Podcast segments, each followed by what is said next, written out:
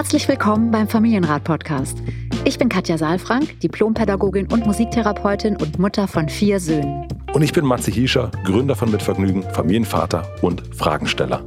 Unser Ziel ist es, Kinder besser zu verstehen, indem wir versuchen, eure Fragen rund um Erziehung und Beziehung und den Alltag mit Klein und Groß zu beantworten. Wie spricht man am besten über Herausforderungen im Familienalltag? Was brauchen unsere Kinder wirklich und wie gelingt es, Gleichgewicht im Familienleben zu finden? Das ist der Familienrat mit Katja Saalfrank, ein Podcast von Mit Vergnügen.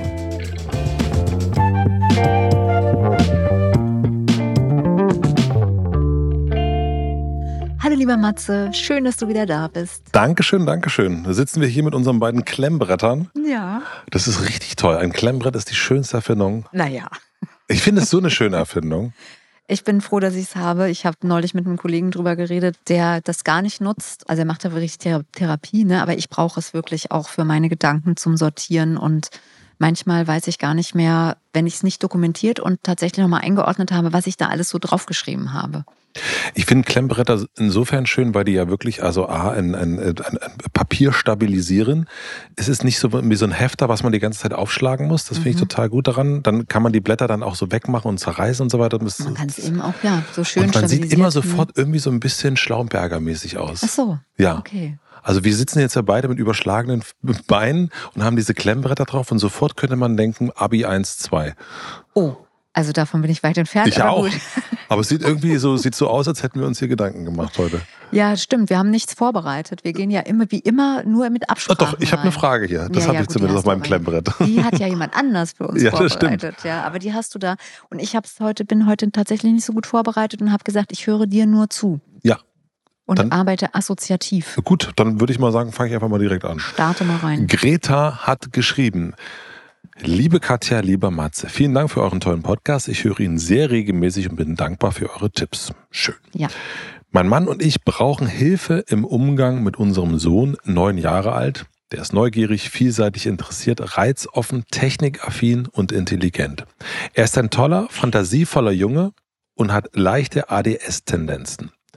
Er kann sich nicht gut auf Sachen konzentrieren, die ihm keinen Spaß machen und sieht nicht ein, Sachen zu lernen, die ihn nicht interessieren. Durch seine Reizoffenheit ist er entweder ständig mit der Aufmerksamkeit bei den Mitschülern oder scheidet komplett ab und taucht in seine Fantasiewelt ab. Das bringt ihm natürlich Ärger in der Schule ein. Er ist in der vierten Klasse. Er lenkt dann andere Kinder ab, spielt den Klassenclown, arbeitet nicht mit und schafft sein Wochenpensum im Unterricht nicht. Er schreibt die Hausaufgaben nicht auf, hat oft Konflikte mit Mitschülern und vergisst seine Materialien in der Schule. Wir versuchen so gut es geht zu Hause nachzuarbeiten und sind auch schon in ergotherapeutischer Behandlung. Wir kriegen leider immer sehr wenig Informationen aus ihm heraus und müssen uns immer bei anderen Eltern und Klassenkameraden informieren, um einigermaßen auf dem Laufenden zu bleiben. Da wir oft das Gefühl haben, durch Reden und Erklären dringen wir kaum noch zu ihm durch, bleibt uns am Ende nur, ihm Einschränkungen von Konsole und Medien aufzuerlegen. Damit kommen wir zumindest an ihn ran, da er das sehr gern wieder haben will und sich kurzzeitig mehr Mühe gibt. Ich halte das aber nicht für den richtigen Weg und würde gern über eine gute Beziehung zu ihm durchdringen. Wie schaffen wir das ohne Strafen? Wir kommen nicht weiter. Viele Grüße, Greta. Ja, uff, da ist auch viel drin. Genau. Lass uns mal ein bisschen sortieren. Ich möchte es erstmal ein bisschen einordnen. Du sitzt schon mit deinem Klemmbrenner jetzt total fertig da. Ich habe den Rechner nochmal aufgeklappt, weil jetzt doch so viel drin war, dass ich gar nicht so schnell mitschreiben konnte auf meinem Klemmbrett. Aber ist alles gut. Also das Erste, was ich mir aufgeschrieben habe, ist ADS-Tendenzen und dann die Zusammenfassung, dass er sich nicht gut auf Sachen konzentrieren kann, die keinen Spaß, die ihm keinen Spaß machen und dass er nicht einsieht, Sachen zu lernen, die ihn nicht interessieren. Das bin ich auch. So. Und ich wollte nur einfach nochmal sagen, der Unterschied zwischen Erwachsenen und Kindern ist, dass Kinder leider Dinge lernen müssen, die sie nicht interessieren und sich auch auf Dinge konzentrieren müssen, die sie nicht interessieren. Und als Erwachsene hat man dann die Möglichkeit zu sagen, ich mache das einfach nicht, sondern ich mache nur noch die Sachen, die mich interessieren. Ja kann man jetzt gut oder schlecht finden. Also vielleicht ist das jetzt keine Antwort für Greta, die sie sich erhofft hat. Aber vielleicht ist es gar kein ADS sozusagen im Sinne von, dass da irgendwelche pathologischen Strukturen vorliegen, sondern vielleicht ist es einfach eine ganz natürliche Reaktion des Systems von Menschen, dass wenn sie bestimmte Dinge nicht interessieren, sie abschalten. Und wenn dem so wäre, dann kann man erstmal ein Verständnis vielleicht dafür erlangen, weil das nämlich auch gar nicht so einfach ist mhm. für Menschen, sich auf Dinge konzentrieren zu müssen, die sie nicht interessieren. Also für mich war das ehrlich gesagt das Schlimmste an der Schule. Ja, äh, ich glaube für alle, oder? Für alle, glaube ich. Also ja. das ist, äh, das ist. Vor allen Dingen was ein Drama, wenn du dann so gar keine Sachen findest, die dich interessieren. Also wenn du dann wenigstens noch, also ne, ich kenne auch Kinder, die einfach komplett einfach gar kein Interesse daran haben oder erst später entwickeln. Also ich weiß, dass ich zum Beispiel irgendwann Deutsch mochte, also weil es mit Umsprache und weil ich auch gut Geschichten schreiben konnte und so Aufsätze war da nicht mehr so ein Problem bei mir. Aber wenn du gar kein Interesse, und das entwickelst du ja auch, also ich hätte jetzt nicht von mir aus, glaube ich, angefangen, das zu entwickeln, das Interesse, sondern habe das dann in diesem Rahmen entwickeln müssen letztlich. Ja. Also es ist schon ein Zwangskorsett und das ist mir erstmal wichtig, das zu sagen, ja. dass das nicht pathologisiert wird. Das würde ich sagen, können wir mal so als ersten Punkt mhm. nehmen. Was ich als einen zweiten Punkt gesehen habe und du vielleicht auch, ist, es scheint da schon so zu sein, dass sie nicht mehr miteinander in Kontakt richtig sind. Das hat sie auch geschrieben, dass mhm. sie irgendwie keine Informationen mehr aus ihm rauskriegen, dass sie das über andere machen müssen, dass da eigentlich schon ähm, so eine, ja, so eine Distanz zwischen denen scheinbar ist. Und dann das andere, das dritte ist eben diese, das Thema Strafe und Einschränkung, mhm. was sie auch selber gerne nicht mehr möchte wo ich mich direkt gefragt habe, hängt drei vielleicht auch mit zwei zusammen? Also ist das eine Reaktion von ihm, dass er in Informationsverweigerung geht, um mhm. eben nicht bestraft oder eingeschränkt zu werden? Mhm. Ja, und ich möchte, also ich habe mir das auch aufgeschrieben, ne, diese Informationseinschränkung, Bezie Belastung der Beziehung und dann die Frage, was ist mit den Strafen und hängt das irgendwie zusammen? Und ich möchte aber gerne nochmal auf einen Punkt davor eingehen, nämlich die Frage, das bringt ihm Ärger ein. Also da gibt es ja irgendjemanden, der den Eltern erzählt, dass er nicht in der Schule so funktioniert, wie er funktionieren sollte. Ja. Ja, er lenkt dann andere Kinder ab. Das kann sie ja, kann ja Greta nicht wissen, weil sie ja in der Schule nicht mit dabei ist im Grunde. Ja. Also das heißt, er lenkt andere Kinder ab, er spielt den Klassenclown, er arbeitet nicht mit, schafft sein Arbeitspensum im Unterricht nicht, er schreibt Hausaufgaben nicht auf, hat oft Konflikte mit Mitschülern und vergisst Materialien in der Schule. Das klingt für mich wie eine Rückmeldung von der Lehrerin. Ja. Oder vom Lehrer. Und das wiederum heißt, dass da ordentlich auch Druck in der Kiste ist, weil über seinen Kopf hinweg ja über vermeintliche Defizite dort gesprochen wird. Und das ist kein gutes Gefühl. Weil er es vermutlich auch mitbekommt. Ja, weil er es vielleicht auch mitbekommt, weil Druck entsteht, weil er merkt, er soll sich anders verhalten, als er eigentlich kann. Ja, weil das sich nicht gut anfühlt, wenn ja. über einen gesprochen wird und ähm, auch so defizitär gesprochen wird. Ne? Mhm. Ja, also das. Guter Punkt. Ja. ja. Da muss es in irgendeiner Form einen Zusammenhang geben, dass da auf jeden Fall Gespräche stattfinden. Das könnte vielleicht dann auch, auch ein Teil sein, den man sich mal angucken kann. Wie können diese Gespräche stattfinden? Warum kommen die? Warum lässt vielleicht auch Greta sich so unter Druck setzen? Ich habe manchmal auch Eltern hier sitzen, die dann auch genau da sitzen, wo du jetzt auch sitzt und die dann schon auch sagen, ja, mein Sohn ist der Klassenclown, das, aber das auch deutlich kennzeichnen, dass das von der Lehrerin kommt und dass sie auch ein Verständnis dafür haben, dass die Kinder eigentlich nicht so richtig Bock haben. Weil eben das Unterrichtspensum auch sehr viel ist. Ich weiß gar nicht, was ein Unterrichtspensum sein soll. Wochenpensum. Wochenpensum, Im, ja. Im Unterricht nicht. Also das heißt, da gibt es irgendeine Vorgabe, die gemacht sein muss. Ich kenne ja. das äh, jetzt bei uns auch, ne, wenn unser Sohn in der vierten Klasse ist, dass plötzlich die Hausaufgaben zum Beispiel, dass es wirklich ansteigend ist oder dass es verschiedene in der Schule Arbeitsblätter durchgearbeitet werden müssen mhm. und manchmal eine Sache nicht geschafft wird, vielleicht auch, weil geklatscht worden ist oder gequatscht worden ist. Und dann muss das irgendwie nachgearbeitet werden. Ja, oder auch das, was ich auch kenne, aber ich weiß nicht, ob das das vielleicht ist, dass es halt ein Wochenpensum gibt und dass man sich das selbst einteilen muss, wann man was macht mhm. und dann am Schluss noch so viel übrig bleibt, weil man sich verschätzt hat oder so. Auch mit Hausaufgaben, die dann über drei Tage auf sind und so. Ja, ich kann das auch nicht so richtig, aber so kenne ich das gerade mhm. auch ne, von diesen, es gibt jetzt irgendwie so und so viele Sachen müssen wir jetzt mhm. schaffen und wenn wir die nicht schaffen, müssen die irgendwie nachmittags mhm. gemacht werden und ich kenne das eben auch von Hausaufgaben jetzt, dass man denkt, oh, uh, da ist jetzt aber, ja. hoppala, Mhm. Ja. Ganz schön viel los. Also was ich mir, glaube ich, wünschen würde ähm, für Greta, ist, dass sie nochmal überprüft, wo diese Informationen herkommen und dass sie nochmal so guckt, was habe ich eigentlich für eine Erwartung von meinem Neunjährigen und wie komme ich eigentlich zu der Erwartung, dass er sich mit Dingen beschäftigt, die ihn nicht interessieren und das fortwährend und noch mit Begeisterung. Ja. So, also weil ich, ich finde, alles das, was jetzt Greta beschreibt, ist eigentlich relativ nachvollziehbar, dass er, das ist auch für, für Neunjährige jetzt nicht un, ja. äh, ungewöhnlich, ne? dass man da nicht so richtig Lust hat und, und dass es ihm Ärger einbringt in der Schule, da auch nochmal so gucken, weil oft ist es auch so, dass Lehrerinnen und Lehrer ja verpflichtet sind, Rückmeldungen zu geben an die Eltern und dass da aber oft dann so eine Resonanz in uns Eltern dann anschwingt, dass wir denken, Alarm, jetzt ist, also jetzt müssen wir mit unserem Kind reden und dann entsteht bei uns so ein Druck. Ja. Ja, also nochmal so zu gucken, wo kommt denn das her? Was sind da meine Erwartungen? Ist das wirklich realistisch? Ja, er schreibt Hausaufgaben nicht auf, hat oft Konflikte mit Mitschülern, vergisst seine Materialien in der Schule, ist alles schon sehr defizitorientiert. Ja. Also alles das, was er nicht tut. Mhm. Und das könnte jetzt auch ein Hinweis sein auf die Beziehung, die so belastet ist, ja, dass da eine Frustration sowieso schon, unabhängig vielleicht von den Strafen, die man sich dann auch nochmal angucken kann, aber dass da eine Frustration entsteht, ich werde gar nicht gesehen, ich bin mit dem, was mir wichtig ist, nicht in der Welt, weil es halt sehr vieles nur gibt, was nicht wichtig ist für mich und dann ich auch sehr defizitär betrachtet werde. Und ich fühle mich nicht gesehen, ich fühle mich nicht in meinen Anliegen gehört, ich fühle mich vielleicht nicht wertvoll.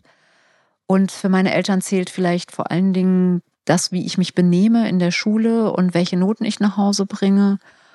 Und das kann frustrieren. Und ich dann kann auch verstehen, genau, vielleicht. ich kann auch verstehen, dass man dann keinen Bock mehr hat, Mhm. darüber zu reden, weil man ja Angst hat, man sagt etwas und das ist dann auch wieder zahlt auf das Minuskonto ein Ja. und ja, hat vielleicht Angst, das Falsche zu sagen. ja, und vielleicht auch die Erfahrung, egal was man sagt, dass Ja. es sowieso defizitär betrachtet Ja. wird. Ne? Also deswegen kann ich diesen, diese Verweigerung, Mhm. da nicht mitzugehen, auf jeden Fall nachvollziehen. Ich kenne aber auch das, ne, ich, eine Schusseligkeit, Sachen zu vergessen, Sachen nicht aufgeschrieben zu haben. Also wir kennen doch alle mal den Termin, den man nicht in den Kalender eingetragen hat und plötzlich steht die Familie vor der Tür. Mhm. Also das passiert uns allen irgendwie, aber bei den Kindern erwarten wir, dass alles aufgeschrieben wird. Ja, ja, und dass sie es uns dann noch weitergeben und dass sie auch noch ein Interesse haben und möglichst noch begeistert sind und dass sie das dann alles gut machen. Ja. Und ja, vielleicht ist das auch nochmal dieser defizitorientierte Blick. Also das wäre zum Beispiel, Greta, ein Hinweis oder ein Impuls von mir nochmal an euch Eltern, dass ihr eher nochmal, dass ihr euch nicht so anstecken lasst von diesem defizitären Blick der Schule. Er tut das nicht, er tut jenes nicht, er müsste doch, er sollte, sondern eher mal zu gucken, was leistet denn euer Kind eigentlich die ganze Zeit. Ja, weil das, was ich ja jetzt aus deiner E-Mail rauslese, ist ja auch, dass du zwar diesen Blick hast, aber dass du eigentlich ja sagst, du willst eine gute Beziehung haben, ja, und du möchtest an ihn rankommen. Und ich glaube, dass es damit zu tun hat, dass er sich zurückzieht, weil er diese defizitäre Brille vielleicht auf deiner Nase spürt. Und wenn du die abziehst und nochmal mehr schaust, wer ist er wirklich, wie, wie sehr bemüht er sich, wie realistisch ist das, was du auch erwartest, was tut er denn, wie kannst du ihn unterstützen dabei, dass vielleicht die Dinge, die ihm eben überhaupt gar keine Freude bereiten, dass sie ihm wenigstens leichter machst. Mhm. So. Also meine Devise ist ja immer, die Hausaufgaben so schön wie möglich zu machen. Nicht so, also auch so schnell wie möglich, aber das macht ja keinen Sinn, wenn wir, wir müssen es ja auch irgendwie uns schön machen, ja. Ja. Und da ist, glaube ich, das Verständnis ganz wichtig. Ein Verständnis zu entwickeln dafür, dass eben die Kinder in dieser Schule, in diesem System viele Dinge tun müssen, die sie nicht wollen und die sie aber trotzdem machen müssen. Und das für sich erstmal auch zu verstehen und, und anzuerkennen. Das könnte schon eine Verbindung wieder sein zu deinem Sohn. Wir machen eine klitzekleine Pause. Ich möchte euch den heutigen Werbepartner vorstellen. Unser heutiger Werbepartner ist Naiv. Das ist die Hautpflegemarke aus den Niederlanden für Babys und Kids. Mit Produkten ohne Schnickschnack, denn die braucht ja niemand. Dafür aber auf dem höchsten Qualitätsniveau und mit Inhaltsstoffen, die zarter Babyhaut genau das geben, was sie braucht. Keine unnötigen Zusätze, nur beste Pflege. Alle ihre Produkte sind nachhaltig, vegan und enthalten Inhaltsstoffe auf natürlicher Basis. Denn neun von zehn aller Körperpflegeprodukte, ja auch die für die kleinsten, enthalten Mikroplastik und 80 Prozent der Menschen tragen bereits Mikroplastikpartikel in ihrem Körper. Das schadet nicht nur dem menschlichen Organismus, sondern auch der Umwelt. Daher verwendet Naiv nur die besten Inhaltsstoffe auf natürlicher Basis, wie zum Beispiel Schierbutter oder Zink. Ein Highlight ist der pflegende Badeschaum, der von Ökotest die Note sehr gut erhalten hat. Er pflegt mit Baumwollsamenöl, reinigt sanft, spendet Feuchtigkeit und sorgt für jede Menge Seifenblasenspaß in der Badewanne. Richtig toll für diese kalte Jahreszeit. Wenn ihr die Produkte einmal selbst testen wollt, dann schaut einfach in den Shownotes vorbei. Da findet ihr den Link zur Website und mit dem Code RAD15, RAD in Großbuchstaben und die 15 als Zahl geschrieben, erhaltet ihr bis Ende des Jahres 15% Rabatt auf eure Bestellung. Vielen herzlichen Dank an Naiv für die Unterstützung dieser Folge. Und nun geht's weiter. Dann lass uns doch einmal auf das Thema Strafen und mhm. Einschränkungen mhm. gucken noch. Mhm.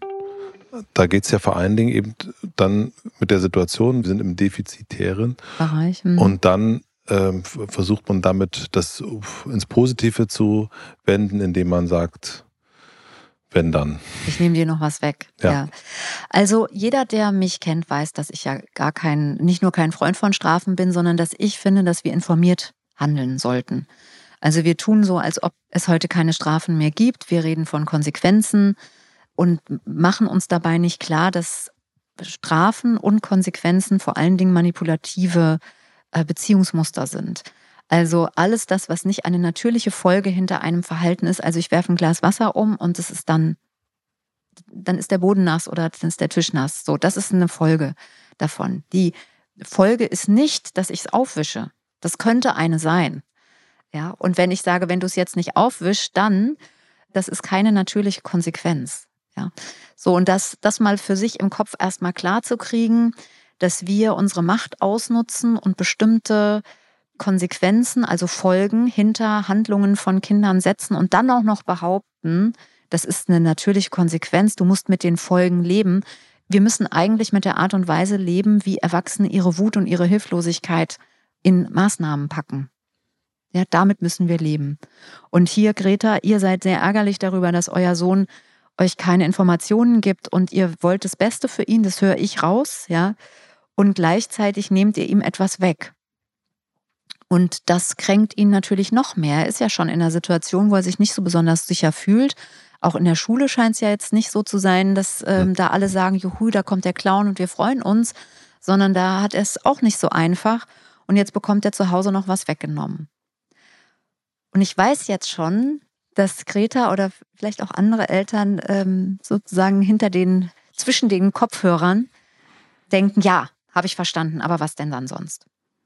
Ja, und trotzdem nochmal, ich traue mich da ein bisschen zu verweilen und wirklich nochmal zu spüren, was wir da tun und es nicht zu rechtfertigen mit, ja, aber ich weiß ja sonst nicht, was ich machen soll. Weil wie du mir, so ich dir. Also du tust nicht das, was ich möchte, also nehme ich dir etwas weg, was ich weiß, dass es dir wichtig ist und missbrauche damit meine elterliche Macht. Und das ist dann wirklich manipulativ. Das ist manipulativ, das ist auch machtvoll, das kann auch, hat auch gewaltvolle Züge, weil das kann ich nur machen, weil ich größer bin und stärker bin. Ja. Ja, das wird irgendwann auch enden, das muss man sich auch klar machen und dann kriegt man es vielleicht doppelt und dreifach zurück. Was wir gesät haben, werden wir auch ernten. Wow. Ja, es ist leider so. Also spätestens in der Pubertät wird dann die Beziehung richtig belastet sein. Und es wird eben dieser Kampfgeist in dieser Beziehung sein. Wie du mir, so ich dir, Auge um Auge, Zahn um Zahn. Du tust mir, ich gehe aus der Kooperation, weil du nicht das möchtest, was ich möchte. Ja. ja. Und das ist nicht konstruktiv, weil es natürlich das, das Einfallstor zum Machtkampf ist und es dann irgendwann einfach eskaliert. Und dazu kommt noch, dass wir ja eigentlich unterstützende Beziehungen sein wollen. Wir wollen ja, wie Greta eben auch sagt, wir wollen einen guten Zugang haben. Wir wollen eigentlich nicht mit Macht agieren. Ja. Also warum das alles so ist, das kann man auch nochmal nachlesen. In Kindheit ohne Strafen zum Beispiel. Kindheit ohne Strafen oder auch anderen Büchern, genau.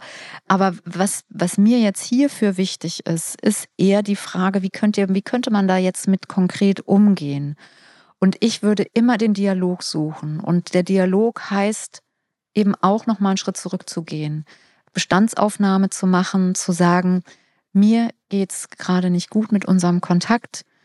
Ich habe das Gefühl, ich, ich komme gar nicht mehr an dich ran und vielleicht bin ich da auch selbst dran schuld. Ich sage jetzt mal mit Absicht das Wort Schuld, ja. Also vielleicht trage ich da selbst Verantwortung für, weil ich bestimmte Sachen gesagt habe oder getan habe, die dich gekränkt haben.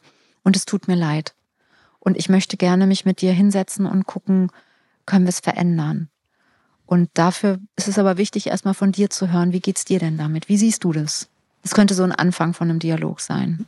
Und dann kann ich mir, je nachdem, wie lange das jetzt schon so geht und was da schon vorgefallen ist, auch vorstellen, dass der Sohn sagt, nö, nö, nö alles gut. Mhm. Und keinen Bock hat jetzt da mhm. auf die Mama sofort zuzugehen. Ja, das genau, das wissen wir jetzt nicht so mhm. genau und wir wissen auch nicht, was es mit dem Sohn macht, wenn die Mutter jetzt, wenn Greta jetzt zurückgeht ein Stück, ja. ja.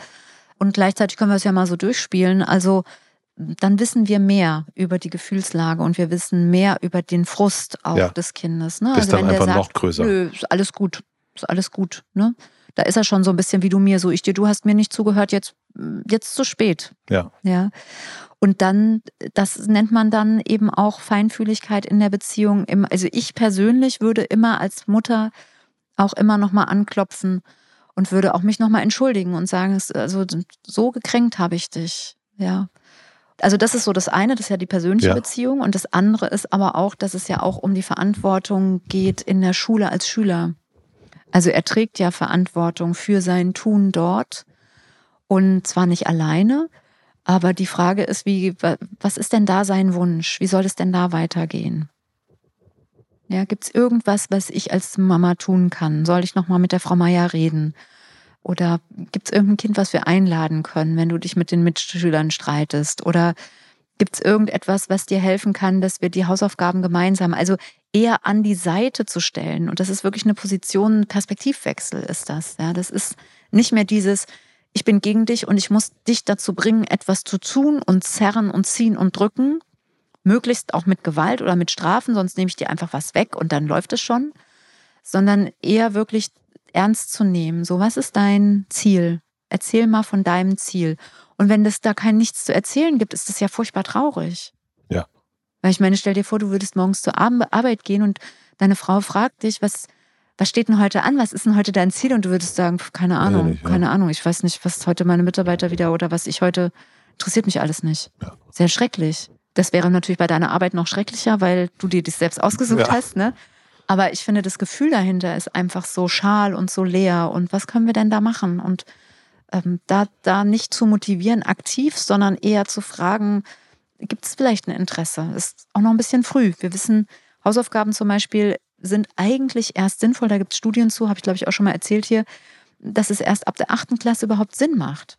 Es ist auch wahnsinnig viel. Ja. Also das darf man ja auch nicht vergessen. Ja. Also Kinder, die äh, gehen um acht irgendwie, fängt, der, fängt die Schule an und dann, ja. also ich kriege das ja dann, ne, man zu Hause dann geht das manchmal bis 18 Uhr und dann werden, wird der Schulranzen irgendwie zusammengepackt. Manchmal geht es sogar noch länger. Da muss man überlegen, wie viele Stunden man ja. sich als Kind mit Schule beschäftigt.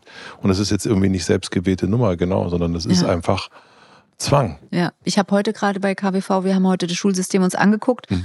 und erzählt, dass eben einer meiner Söhne mich da immer sehr äh, drauf gestoßen hat, Kindergefängnis, ne? Ja. Aufenthaltsbestimmungsrecht, oh, ja. Einschränkung, Vergleich mit Gefängnis, wirklich mit Atmosphäre oder auch mit diesem, dass man ähm, eben auch in seinen Grundrechten eingeschränkt ist, ne? dass man gemaßregelt wird, dass eben auch man sich sehr machtvoll da unterwerfen muss. Also das ist kein leichtes System. Und das zu verstehen in einer Welt, in der wir ja unsere Kinder hm, auch ja verstehen wollen, besser verstehen wollen, wo wir darauf eingehen, wo sie eine Stimme haben, auch uns gegenüber, ne? Und wo wir eben nicht mehr so rigide also an vielen Stellen nicht mehr rigide sind, sondern eher auf Beziehungen setzen und auf Gleichwertigkeit. Ja.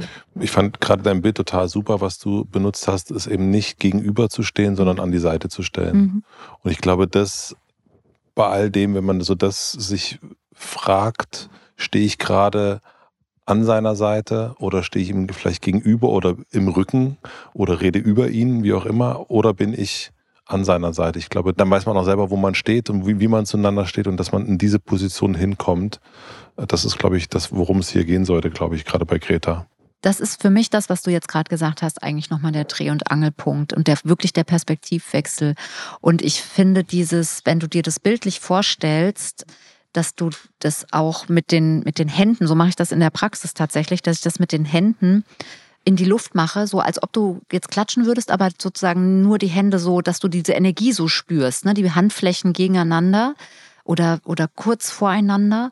Und dann merkst du, dass Energie entsteht und die geht aber in die Beziehung rein. Und das ist oft nicht konstruktiv, weil es geht ja um eine dritte Sache. Es geht ja um die, um die Sache, um die es sich dreht, um die Schule, um die Hausaufgaben. Das heißt, wenn wir jetzt die Hände nebeneinander machen, dann geht die Energie eher auf die gemeinsame Sache. Und dieses Gemeinsame eben miteinander und nicht gegeneinander. Ja, ja, darum geht es im Grunde. Sehr eindrücklich. Du hast es ja gerade hier vorgemacht ja. und das ist, wenn man das so sieht, dann macht das total Sinn, weil wenn wir uns gegenüberstehen, dann können wir nicht so gut gemeinsam auf die Sache gucken. Auf die dritte vor allen Dingen nicht. Ja, genau. Und wir schauen auch, wenn wir jetzt sagen würden, wir gehen noch ein bisschen weiter auseinander, dann würde man vielleicht die Sache auch in die Mitte legen, aber es ist trotzdem unsere Perspektive. Ja. Die dürfen wir ja auch behalten. Die haben wir. Wir haben natürlich eine erwachsene Perspektive. Aber der Clou ist, den Perspektivwechsel zu machen. Also rüberzugehen in die Perspektive, neben die Perspektive unseres Kindes und zu verstehen, das ist viel, wie du es gesagt hast. Es ist eine totale Überforderung und es ist alles nicht freiwillig gewählt. Und es ist ein System von machtvoller Anpassung und Unterwerfung. Das, ja. Ich sage nicht, dass Menschen so sind, ich sage, dass das System so ist. Ja. ja. Ich glaube, also wir sind da schon total gut durchgekommen. Ist jetzt mein Gefühl, ich gucke gerade nochmal auf meine, auf meine Kladde hier. Und im Grunde ist, glaube ich, dieses sich daneben zu stellen eigentlich erstmal das Erste. Und ja, und wirklich zu gucken, was ist denn auch da? Also ich finde dieses Defizitäre, ja. das finde ich auch immer so ein ganz schales Gefühl mhm. irgendwie. Immer fehlt was, immer genüge ich nicht. Ja. Ne? So, und da nochmal zu gucken, was ist denn eigentlich da und, und ein bisschen Freude und Leichtigkeit reinzubringen und die Erwartungen einfach auch nochmal zu überprüfen. Ne? Also ich weiß nicht, ob es da Geschwister gibt, das hört sich jetzt erstmal nicht so nicht an. So, Und dann hat man natürlich viel Energie auf ein Kind auch und ähm, da auch nicht ein Projekt draus zu machen, sondern wirklich das Kind zu sehen mit seinen Bedürfnissen und mit seinen Wünschen und nicht noch was wegzunehmen. Ja. Ja. Das ist, finde ich auch gemein. Ja.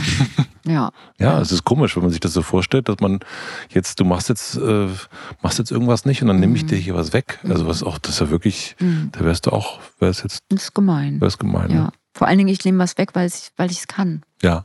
ja. ja. Katja, ich äh, würde jetzt, bevor ich dir was wegnehme.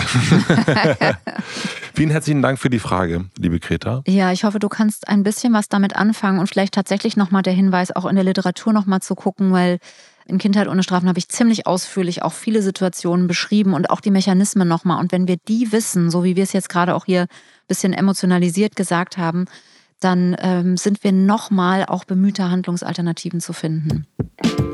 Danke dir. Bis nächste Woche. Bis nächste Woche. Tschüss. Tschüss. Vielen, vielen herzlichen Dank fürs Zuhören. Wir freuen uns, wenn ihr den Familienrat abonniert und Bewertungen und Kommentare hinterlässt und natürlich besonders, wenn ihr uns Fragen schickt an familienrat.mitvergnügen.com. Und nicht vergessen, es gibt keine schwierigen Kinder, sondern nur schwierige Situationen. Und das Wichtigste ist, dass ihr mit denen nicht alleine bleibt, sondern dass ihr eure Fragen stellt und in Austausch geht. Wir freuen uns auf euch. Der Familienrat mit Katja Safran ist ein Podcast von Mit Vergnügen, Produktion und Redaktion Maxi Stumm, Schnitt und Mix Falk Andreas, Musik Andi Finz.